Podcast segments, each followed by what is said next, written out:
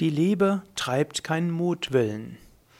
Kommentar zum vierten Vers des 13. Kapitels des ersten Briefs des Paulus an die Korinther, hm, das sogenannte Hohe Lied der Liebe.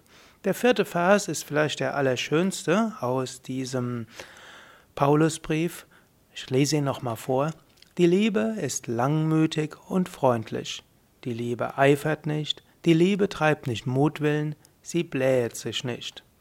Die Liebe treibt nicht Mutwillen. Mutwillen. Viele Menschen tun Sachen aus Mutwillen. Sie sind übermütig. Sie sehen einen Menschen und treiben gerne Schabernack. Es ist gut, Humor zu haben. Es ist gut, mal Witze zu machen. Aber du musst aufpassen. Sei in deinen Worten aus Humor nicht spöttisch. Sei nicht ironisch. Und verhöhne einen anderen Menschen nicht. Humor ist etwas sehr Gutes.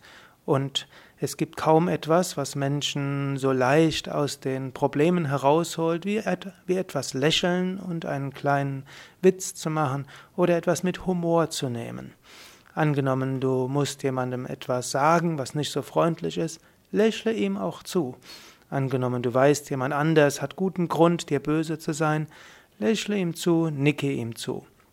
Und insgesamt schaue, wenn du etwas humorvoll bist oder wenn du mal etwas Lustiges machen willst, mache es auch mit Liebe. Sei nicht mutwillig.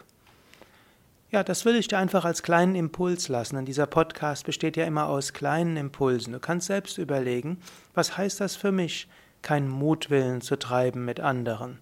Hm, was heißt das im Umgang mit anderen Menschen, im, bei deinen Worten, in deinem Humor?